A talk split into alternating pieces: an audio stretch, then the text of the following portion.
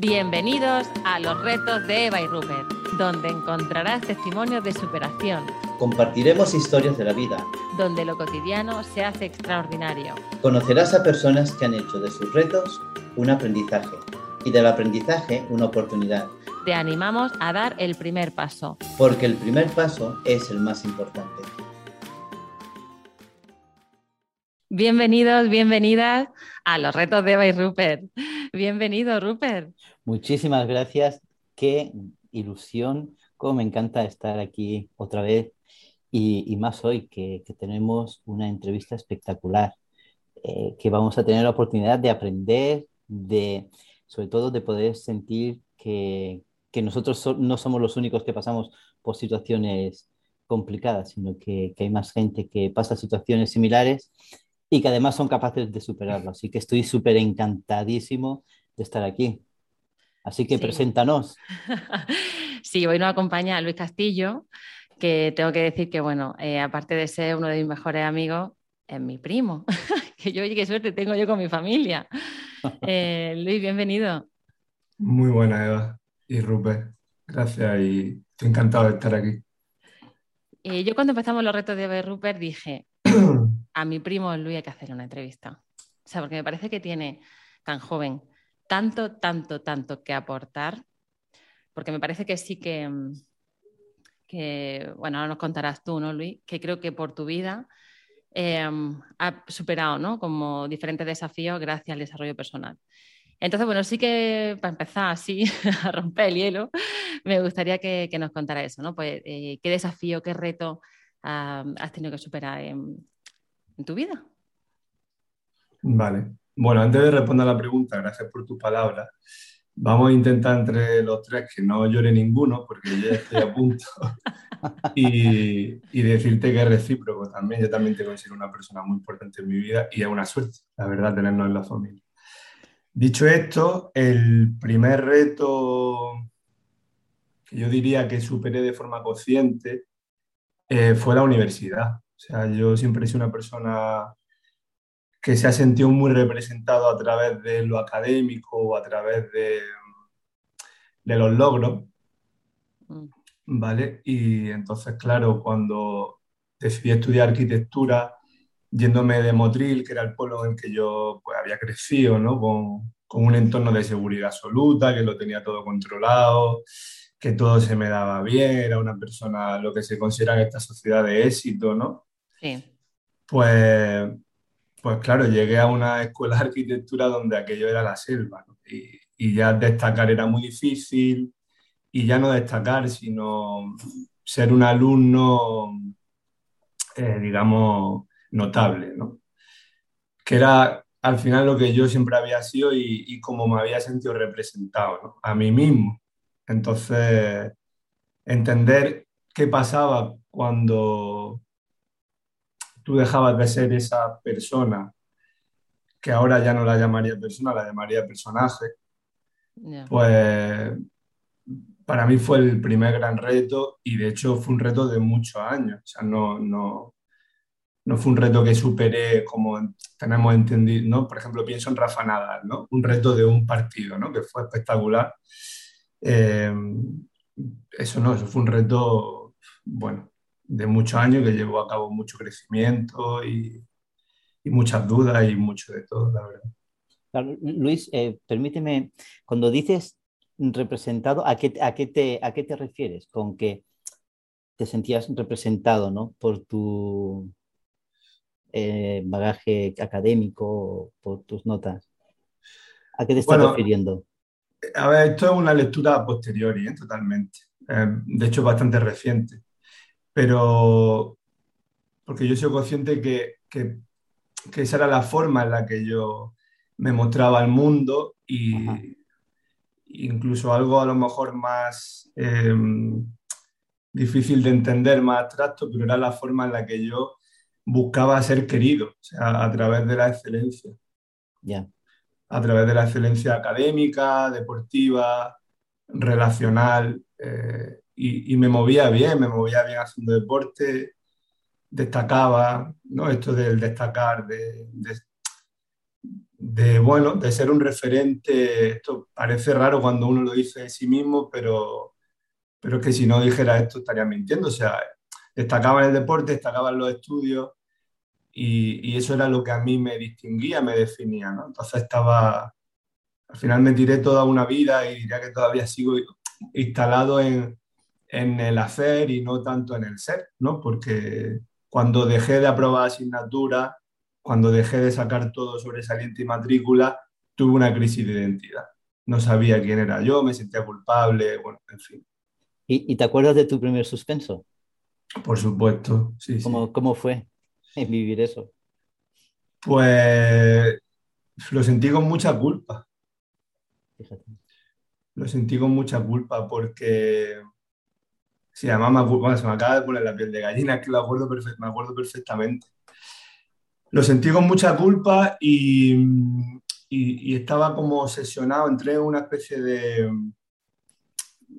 no, no paranoia, esa palabra es muy grande, pero estaba obsesionado con encontrar eh, qué es lo que yo podía hacer mejor, ¿no? Esa, que eso agota muchísimo, ¿no? Cuando toda la responsabilidad la depositas en ti mismo y, estás buscando continuamente desde la razón, desde la mente, bueno, qué es lo que he fallado, por qué, por qué, ¿no? Y hay veces que, que las cosas no son tan sencillas y son más complejas y, se mezcla todo, ¿no? Pero sí, me acuerdo perfectamente y recuerdo más perfectamente todavía el momento de llamar a mis padres para contárselo.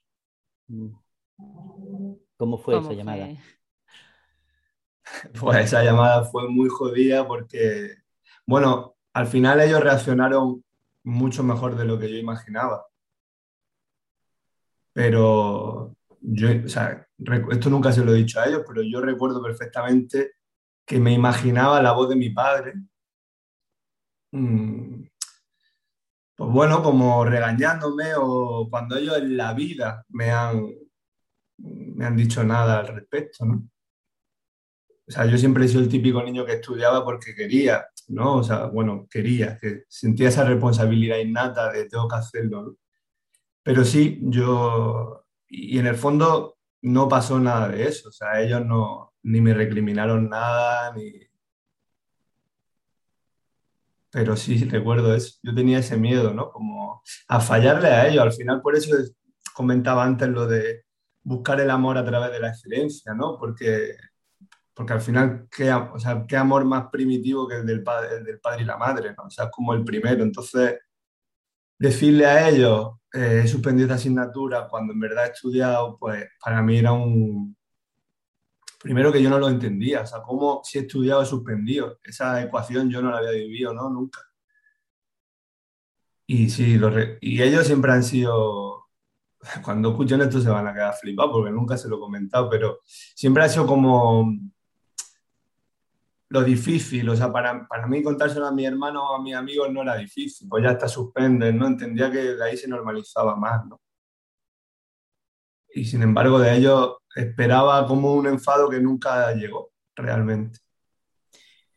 Es, es muy, es muy eh, curioso, ¿no? Y muy importante, o sea, esta reflexión que haces es algo que, que todo el mundo eh, muchas veces tenemos, ¿no? Esa expectativa que el enfado a veces tiene más que ver con nosotros o el miedo con nosotros, ¿no? De, de estar fallándonos según lo que nosotros, eh, las ideas que, que, nos hemos puesto o según las ideas que nosotros hemos programado, ¿no? Que se supone que yo tengo que ser así porque, bueno, si no, ¿qué? ¿No? ¿Quién, quién, ¿Quién va a respetarme o quién va a quererme o quién eh, si voy a seguir eh, siendo del agrado de entonces, es, es, muy curioso y muy duro en vivir con, ese, con esa carga, ¿no? con, con, todo ese peso de, em, de querer estar demostrando constantemente que eres válido. ¿no? Y, y poder estar demostrando. Me gustaría, si no ahora, en algún momento, sí, eh, y, y, y, tú lo piensas mientras hablamos, Em, que me encantaría que, que pudieses, que si tuvieses la oportunidad de hablar con alguien que está buscando ser aceptado, ser querido, eh, ser reconocido por medio de la excelencia, ¿qué es lo que tú le dirías que tenías que hacer? Em, medítalo. Eh, porque, porque creo que, eso va a ser de, muchísimo valor, el, poder tener, tener esta, esta idea, ¿no? Sí, Luis, a mí me gustaría que, nos contaras, porque claro, yo me, pongo en tu lugar, ¿no? Eh, termino bachillerato, selectividad, voy a entrar a la carrera que quiero, me voy de casa de mis padres, me voy a, Granada en este caso. Mm. Eh, en mi cabeza, ¿no? Yo pienso, hostia, las expectativas son como, qué bueno, ¿no? Qué bien, que me voy ya, que ya... Y, y ahora llega, y claro, esto no tiene absolutamente nada que ver con lo que quizá tú previamente habías pensado, ¿o no? ¿No? Y ahí es donde creo que llega el, bueno, pues el superar ese reto o esa, esa dificultad, que es como, ostras, no estoy siendo lo que creo que los demás esperan de mí o lo que yo mismo espero de mí. Entonces sí que me gustaría que nos contaras cómo fue la remontada. O sea, ¿en qué momento dijiste, eh, tengo, que, tengo que hacer un punto y aparte? Pues, tía, coincide con la Erasmus.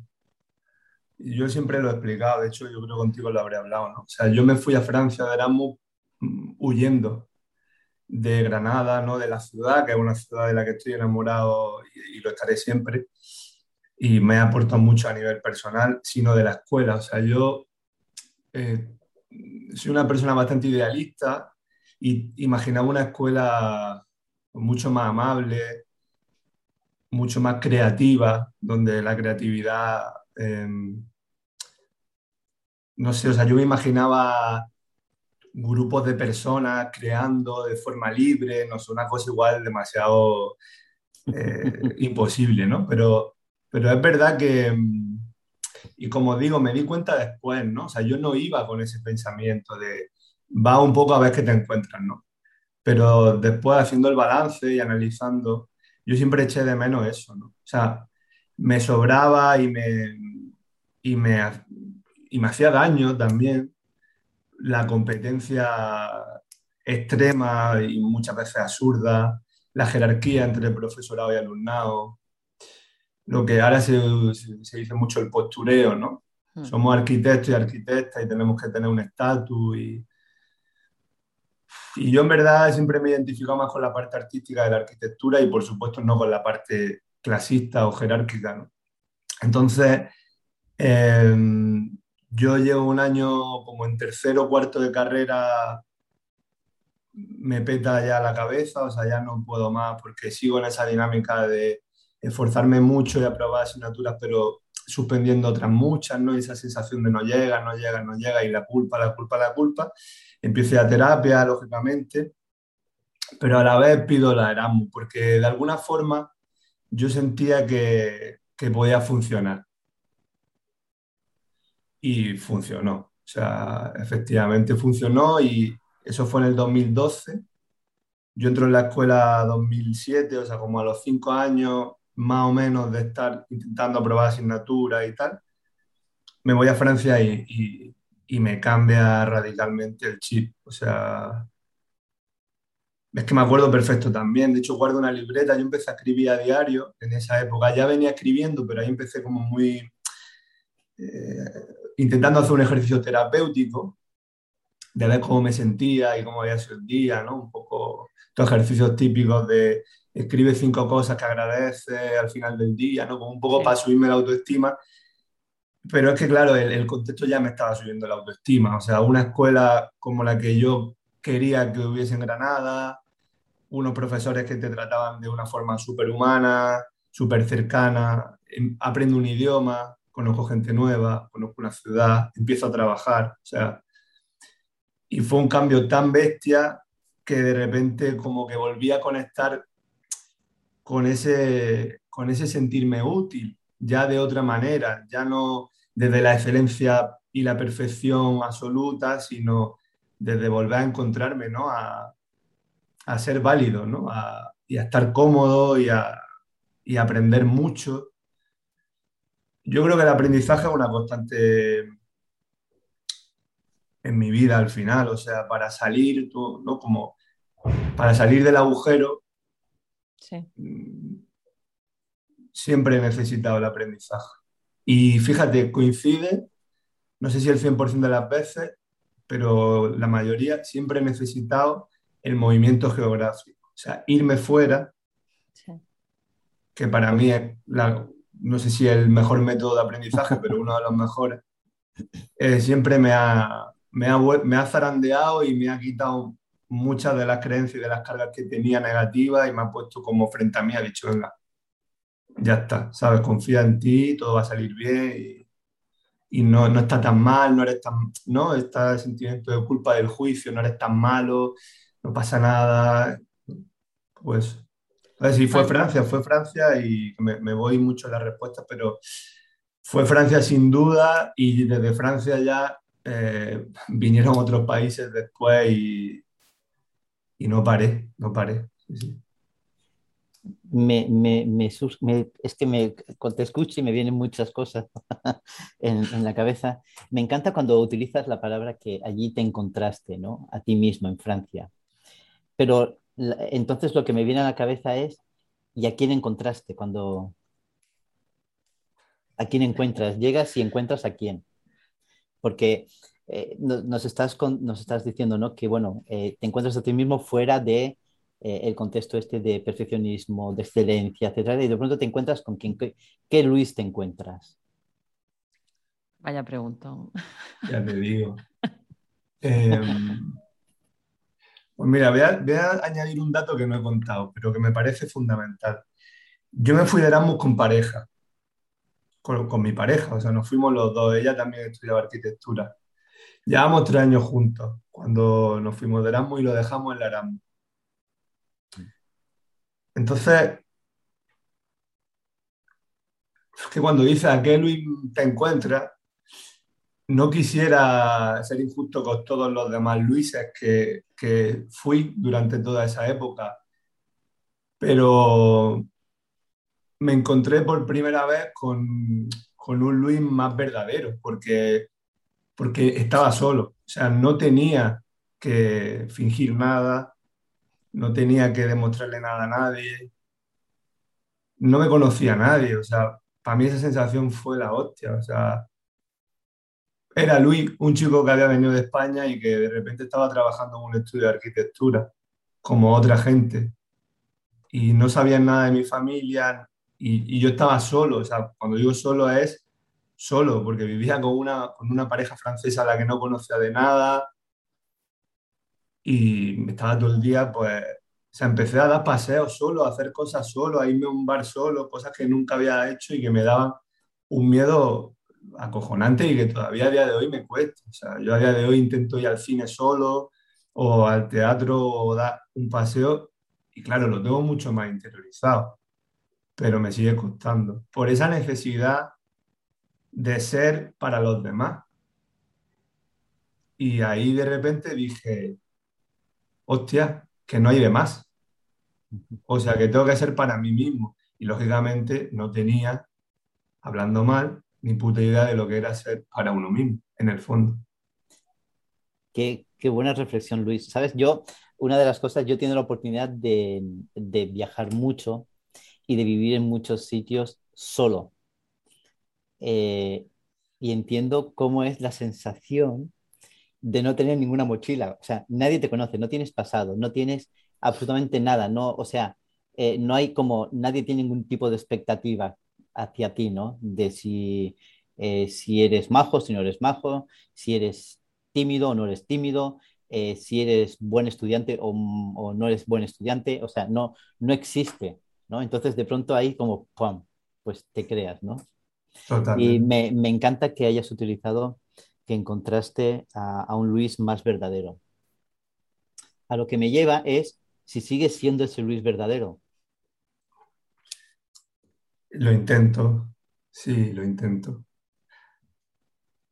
Yo creo que lo somos continuamente. O sea, realmente, de hecho, se dice, ¿no? Que en algunas corrientes terapéuticas o psicológicas que hasta los siete años aproximadamente el niño y la niña son puros, ¿no? Eh, son su esencia. Eh, yo creo que esa esencia no la perdemos nunca. Lo que pasa es que, claro, hay etapas en las que pues, las creencias o, la mala gestión de las emociones o, o acontecimientos en nuestra vida que nos llevan a situaciones extremas, pues bueno, nos hace más difícil ser nosotros, porque al final es que ser un niño muy complicado en este mundo de adultos. Es que, y ojalá los niños lo... Yo tengo cuatro sobrinas con las que me encanta hablar por eso, porque digo, tío, es que... Es que... de hecho, es que hasta me emociono porque me dan envidia, ¿sabes? En plan, me da envidia y a la vez digo, qué putada que ya la, que ya la sociedad la está moldeando y la está obligando a, a construir todas esas herramientas que ya tenemos los adultos para sobrevivir, ¿no? Pero en verdad, cuando estás solo, cuando llega a, una situación extrema, extrema en ese sentido emocional, no, no quiero decir que yo en Francia estuviera, o sea, yo siempre sido un privilegiado, ¿eh? no, nunca he tenido como una penuria, ni lo he pasado fatal económicamente, todo eso, pero, pero si llega a un punto extremo emocional y ahí es cuando dices, hostia, eh, te vuelves a sentir un niño, o sea, en el sentido de que te, como que has perdido todas las herramientas que has ido construyendo durante adulto y que está bien perderla en ese momento, ¿no? Porque las herramientas que sirven para, sobre, para sobrevivir, en el fondo no te dejan, o a mí personalmente no me dejaban ver cómo era en el fondo. Porque una herramienta mía era la perfección, o sea, yo a través de la perfección sobrevivía y sobrevivía increíblemente porque era una persona valorada. Y de repente dices, o bajo el nivel de perfeccionismo o me vuelvo loco. Y, claro, empieza a quitar esa herramienta o a bajarle el volumen y de repente te libera. Yo, no sé, imagina, imaginaba hablar francés se imaginaba aprender a hablar francés a la vez que habla francés. Es imposible hablar francés perfecto porque no sabe hablar francés. Y esto que parece una obviedad, para mí era muy jodido. O sea, yo al principio lo pasaba fatal porque decía, joder, me cago, me he equivocado en esta palabra. ¿Cómo no te vas a equivocar, alma de cántaro, si no es tu idioma? Claro. Pero mi mente se había construido así, se había construido así durante muchos años. Ahora que pienso en ti cuando, cuando eras pequeño, Fíjate que esto nunca me lo había, pensado. Es con todo lo que estás contando, yo te recuerdo como un niño adulto. Claro. Es verdad que no, te recuerdo como un niño haciendo niñería, ¿sabes? Te recuerdo como un niño adulto, un niño, pues eso, eh, responsable, maduro, ¿no? Como cumplidor.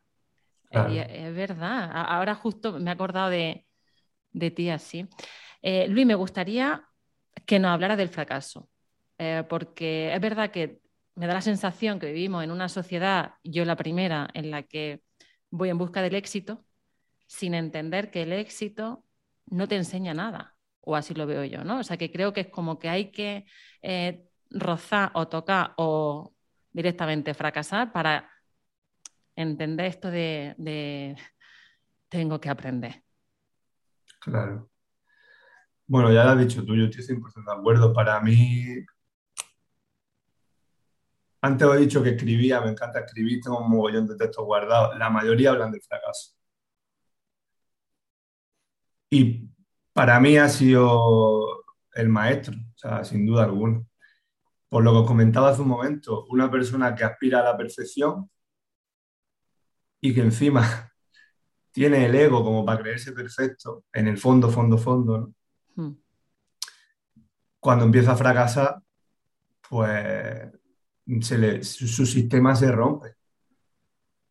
Pero ahí es donde aprende. yo creo que el éxito, bueno, a mí personalmente el éxito no me ha enseñado nada, estoy 100% de acuerdo contigo. Ni siquiera sabía a día de hoy definir el éxito, o sea, no, y además que ya ni me interesa, o sea, es como,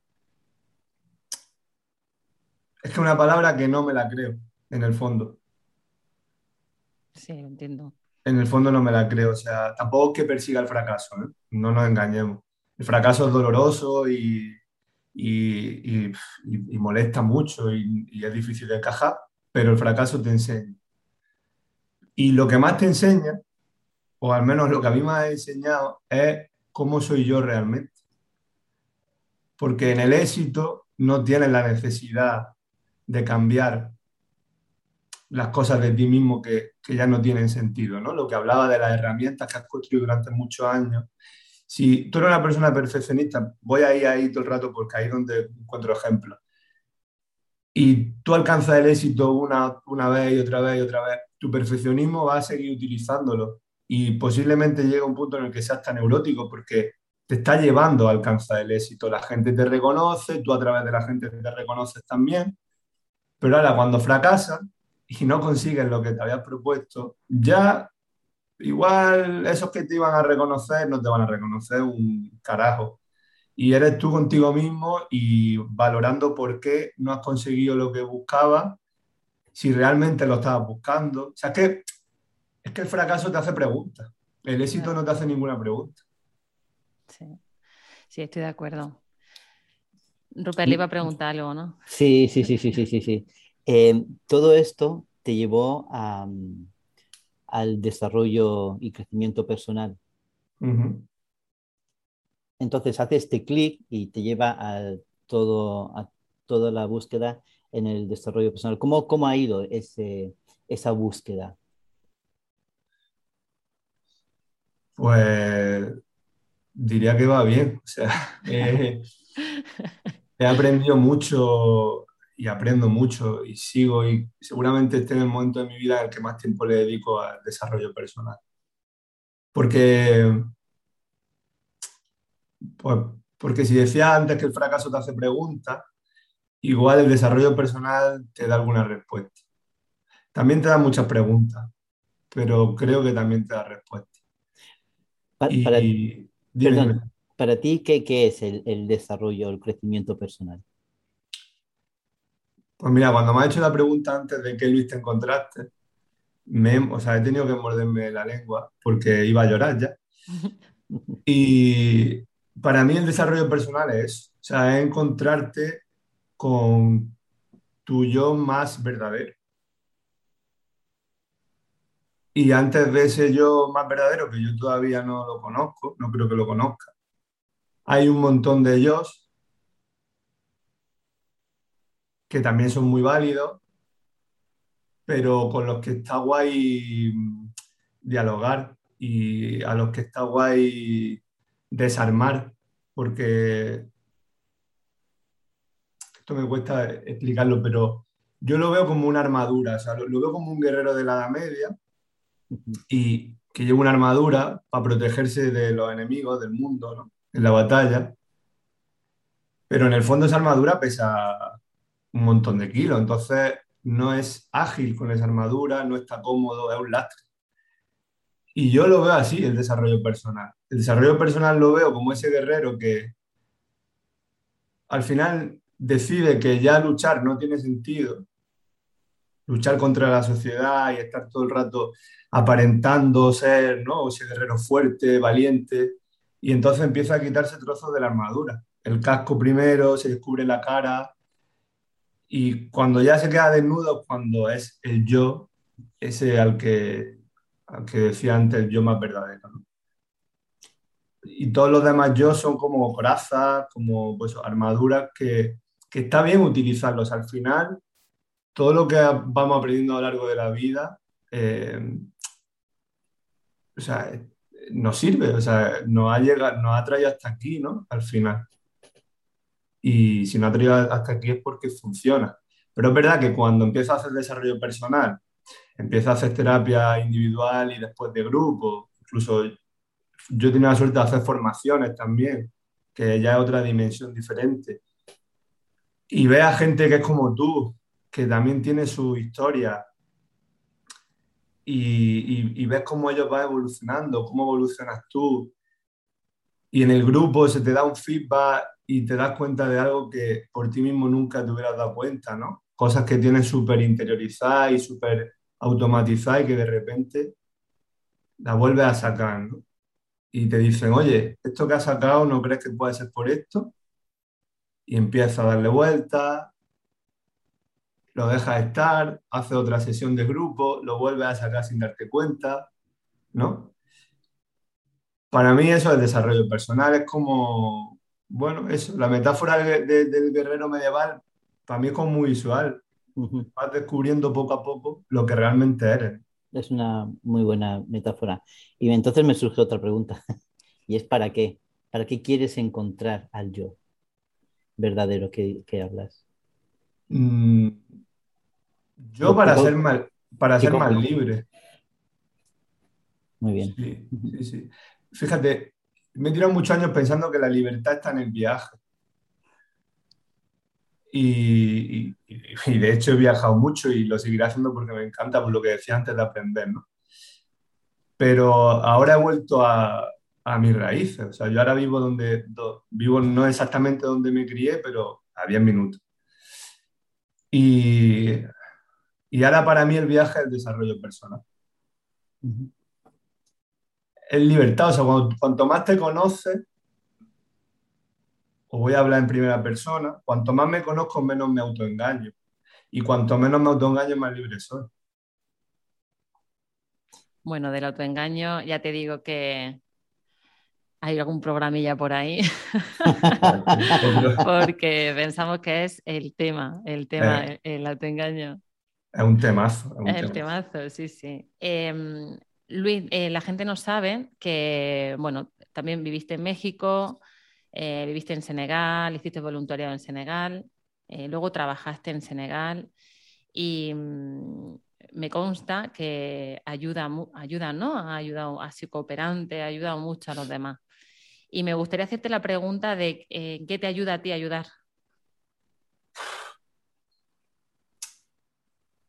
Pues, ¿sabes qué pasa? Que, y esto es un topicazo en verdad, pero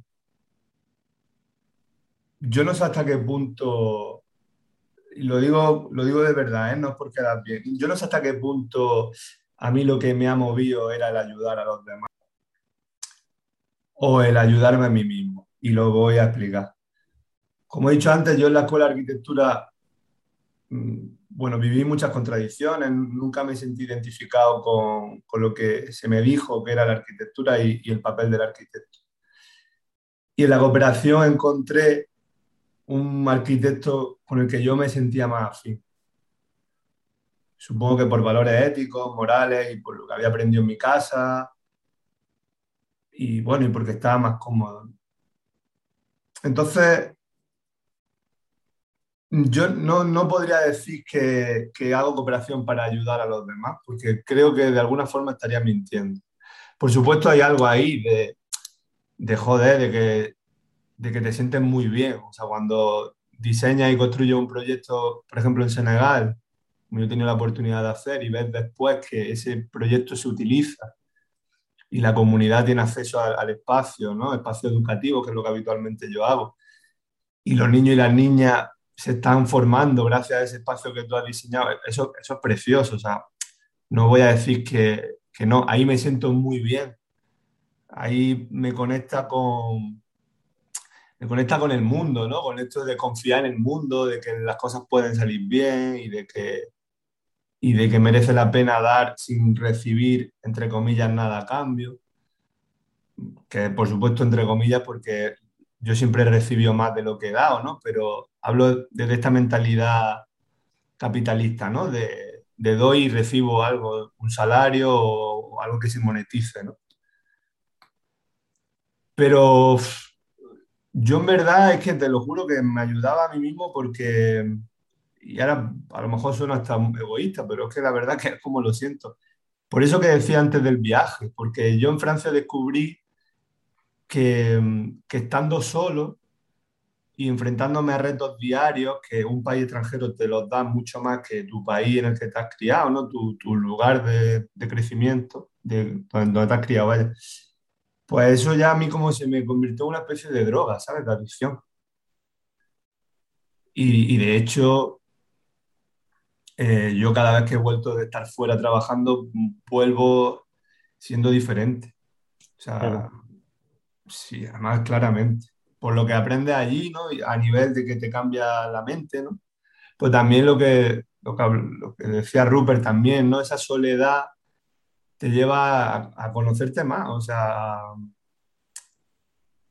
a, mirarte de otra forma, a, ver, pues eso, ¿no? Ya por no repetirme, ¿no? Pero los mecanismos, las automatizaciones, lo del autoengaño, ¿no? Si es que es eso, si es que hasta que yo, hasta que no hice terapia de grupo y me dijeron claramente, oye, igual te está autoengañando. No lo vi porque tú, si te estás autoengañando tú, te autoengañas para engañarte y para volver a engañarte. Entonces... La fantasía que usamos, ¿no? Sí, totalmente. La fantasía. Pues sí, al, final, por responder a tu pregunta de una forma como concisa, diría que a mí ayudar, si lo defino así, como que yo he sentido que ayudaba, ayudar a los demás me conecta con los demás y, y por tanto conmigo mismo y me permite confiar en los demás y por tanto en mí mismo. Qué bien. Eh, ahora sí que te voy a hacer eh, que retomar algo que te he dejado que pienses, que no se me olvida. No lo he pensado, pero no pasa nada. No, y, yo, y yo sé que no, que no te, te, hemos dejado mucho tiempo para que lo pienses. Ahora sí, ¿qué le dirías a alguien que está buscando el amor o el reconocimiento o la valoración eh, por medio de la excelencia, ¿no? De querer ser excelente, perfecto en, en, todo, ¿no? Yo no sé si estoy en condiciones de decir nada, pero yo le diría que probar a hacer un ejercicio que, yo alguna vez he hecho mucha vergüenza y, y, lo hago siempre de tapadillo, pero, pero que al menos lo haga, aunque sea así. Y es que pregunte a los demás por qué le quieren o por qué la quieren. Porque eso desmonta por completo la búsqueda del reconocimiento. O sea, al final hay un ejercicio muy bonito que es que los demás te definan en tres palabras, tres adjetivos. Y yo lo he hecho varias veces en mi vida, yo creo que unas tres o cuatro. Casi siempre te definen con las palabras con las que tú no te definirías.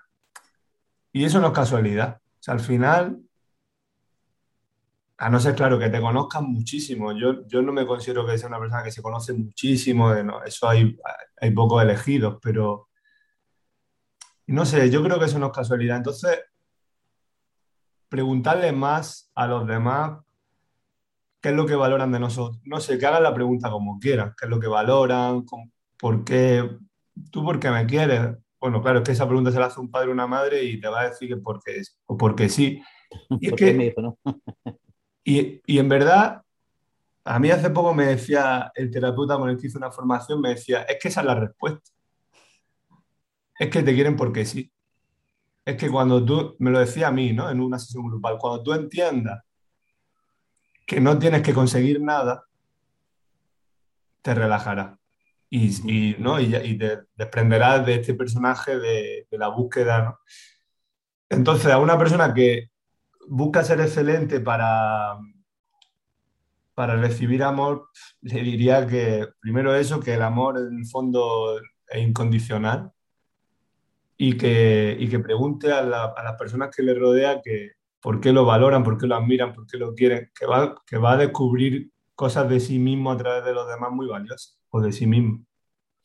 Sí, pues ahora te voy a poner en un compromiso, Luis. La cara de Eva también es para verla.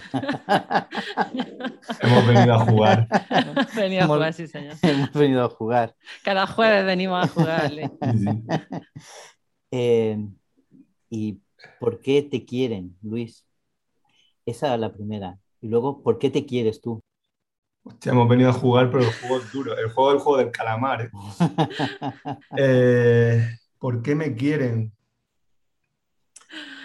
Quitando el autoengaño, ¿no? Ese que decíamos. Yo ya estoy llorando, ¿eh? Ya lo digo. Yo te apunto. Pues mira, no, mm, no te podría responder, o sea, es un preguntón brutal y me la voy a escribir para contestarla con detenimiento. Pero así de primera, sin utilizar mucho la cabeza, en el fondo sé que me quieren por lo que soy, no por lo que hago. Entonces eso es una liberación de la hostia, cuando entiendes eso, porque no, vuelvo a lo mismo, o sea, no tienes que conseguir nada. Ahora, La segunda pregunta no la voy a poder responder igual, porque si yo te digo por qué me quiero yo, te diría que me quiero más por lo que hago que por lo que soy. Y para eso el desarrollo personal, para responder como, como responderían mis padres o mis hermanos o mi familia en general.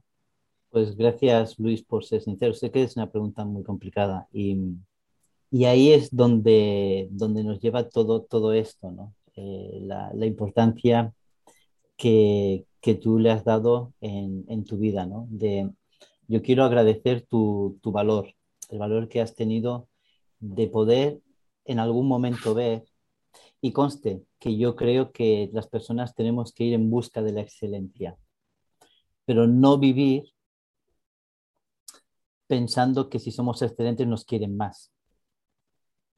Eh, por ejemplo, tú como arquitecto, hombre, si puedes poner unos cimientos firmes, mejor que, que ponerlos endebles, ¿no? Eh, entonces, el buscar la excelencia en lo que hacemos y en la forma en la que hacemos, creo que, que es una buena búsqueda, ¿no? un, buen, un buen trabajo. Y yo quiero agradecer tu valor, el, el valor de, de poder enfrentarte a ti y, y verte y encontrar a, Luis verdadero. Eh, te agradezco mucho que, hayas tenido el valor de recorrer este camino para encontrar al, Luis verdadero. Me ha encantado cuando, cuando estabas hablando acerca del fracaso, eh, el gran maestro. Eh, es cierto que el, gran aprendizaje viene en los desafíos, también viene en la, en la forma en la que nosotros sabemos afrontar. Yo, de hecho, el fracaso yo es una palabra que yo suelo quitar de mi vocabulario. Eh, bueno, no es que suelo, es que no la, no la utilizo. eh, porque para mí el fracaso en sí como concepto no existe. Eh, para mí eh, simplemente son resultados no deseados, ¿no? Eh, yo siempre hablo acerca de hacer un pastel o un bizcocho. Cuando no te sube, no te sale bien, pues no es que has fracasado, pues hay algo en la que no, has hecho bien. Entonces, sigues el proceso hasta donde sabes que está bien y a partir de ahí, pues vas modificando hasta que salga como quieres, ¿no? Que sería esa búsqueda de, de la excelencia. Entonces, me encanta que, que tú hayas descubierto que, que en estos fracasos hayas encontrado eh, quién eres de verdad y que, y que seas eh, capaz de, de enfrentarte a, todo esto.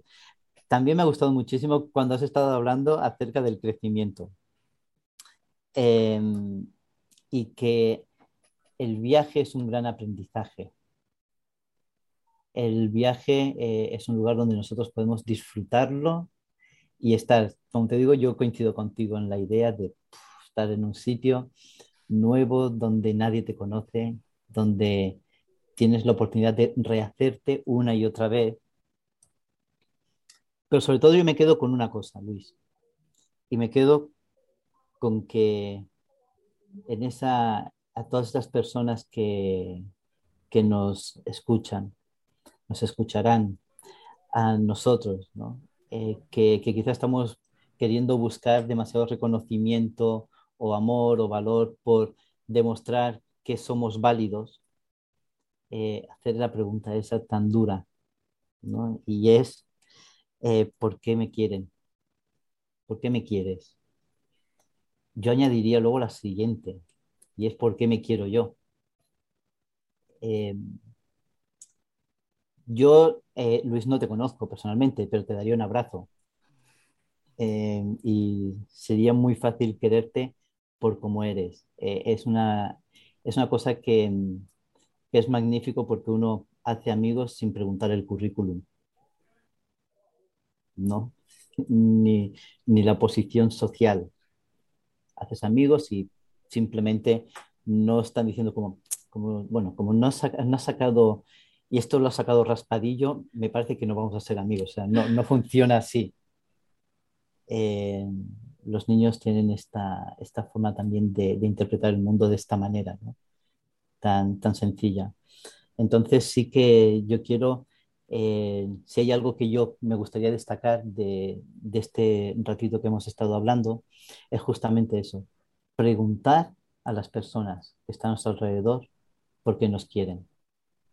Y creerles, y, y creerles, ¿no? Porque a veces pensamos que, como, lo, bueno, lo dices por decir, ¿no? Y te dicen, bueno, te quiero por el corazón que tienes. Bueno, tampoco tengo ese corazón.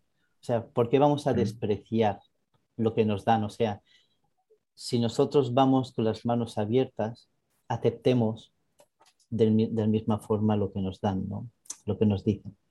Y muy buen ejercicio es de preguntarnos por qué nos queremos nosotros. Y Eva, me encantaría que nos lanzaras el reto. Si, ya, si ya te has terminado de, de, la emoción. Ayer escuchaba a Marian Rojas, em, bueno, me parece una mujer increíble y la recomiendo que la gente lea lean sus libros, que hay uno que se llama ¿Por qué me pasan cosas buenas? Em, ayer hablaba ella de, de que podemos vivir en dos modos, en modo sobrevivir o en modo crecimiento. ¿no? Y creo que Luis no ha puesto el ejemplo de los dos modos en los que tú has estado viviendo. ¿no? La época del principio de la universidad, sobrevivir, ahora, a años después, modo crecimiento. Sí, totalmente. Y, me ha conectado como ahí. Bueno, he cambiado el reto tres veces, ya te digo, que yo venía con un reto, bueno, veníamos con un reto, pero luego al escucharte, digo, no, no, el reto va a ser este, y digo, no, no, el reto va a ser este. Eh, hoy creo que vamos a lanzar dos retos. Bueno, uno, eh, la pregunta ¿no? que, ha hecho Luis, que me parece maravillosa, y yo ya me he apuntado aquí para, aunque la gente no me lo pregunte, creo que hoy le voy a decir a mis niñas por qué las quiero.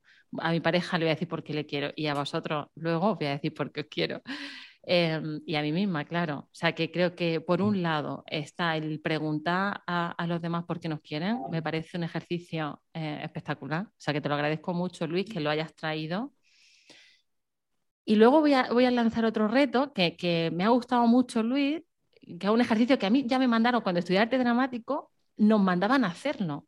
Y era ir a los sitios sola o solo. Y entonces, el reto de hoy es, hoy vas a hacer algo sola o solo. Me da igual que sea em, ir al cine, dar un paseo, algo que habitualmente no hagamos. ¿vale?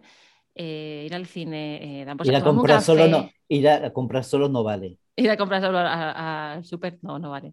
Em, vale, pero sí que eso, un ejercicio de ir yo sola, yo solo, si vivo al lado del mar, darme un paseo por el mar. Pero no vale sacar al perro, no, no, no. Es como yo conmigo misma, yo conmigo mismo. Y, hasta aquí, hasta aquí hoy. Luis, no sé cuánto te agradezco tu honestidad, tu claridad, eh, bueno, que hayas compartido con nosotros la experiencia, bueno, me ha parecido, bueno, eh, me parece muy corta. y Rupert, gracias como siempre por, bueno, por acompañarme, por acompañarnos y por hacer estas preguntas tan espectaculares. Que nada, que yo voy a decir que os quiero mucho a los dos. A Rupert no lo conozco, pero cuando nos veamos en persona nos daremos un abrazo. Claro que sí. Yo soy muy fácil de querer. y de verdad, de corazón, muchísimas gracias por lo que hacéis. Es brutal. ya era fan antes de venir, ahora más todavía. Habéis conseguido que esté súper cómodo. He contado cosas que, mm, o sea, que sabiendo que esto lo va a escuchar gente y gente que me conoce, me he sentido cómodo para escucharlas y, o sea, para contarlas, perdón. Y eso gracias a vosotros, así que muchísimas gracias a Eva y, y Rupert por este espacio que es flipante. Muchísimas gracias. Eh, yo solamente quiero decir algo, ¿no? Que tú hiciste algo que es muy importante y es nuestra, nuestra frase, ¿no? Y es que para nosotros es muy importante y es dar siempre el primer paso, porque el primer paso es el más importante. Muy bien, pues hasta aquí lo dejamos. Muchísimas gracias y bueno, nos vemos, nos escuchamos el jueves que viene. Un abrazo. Chao.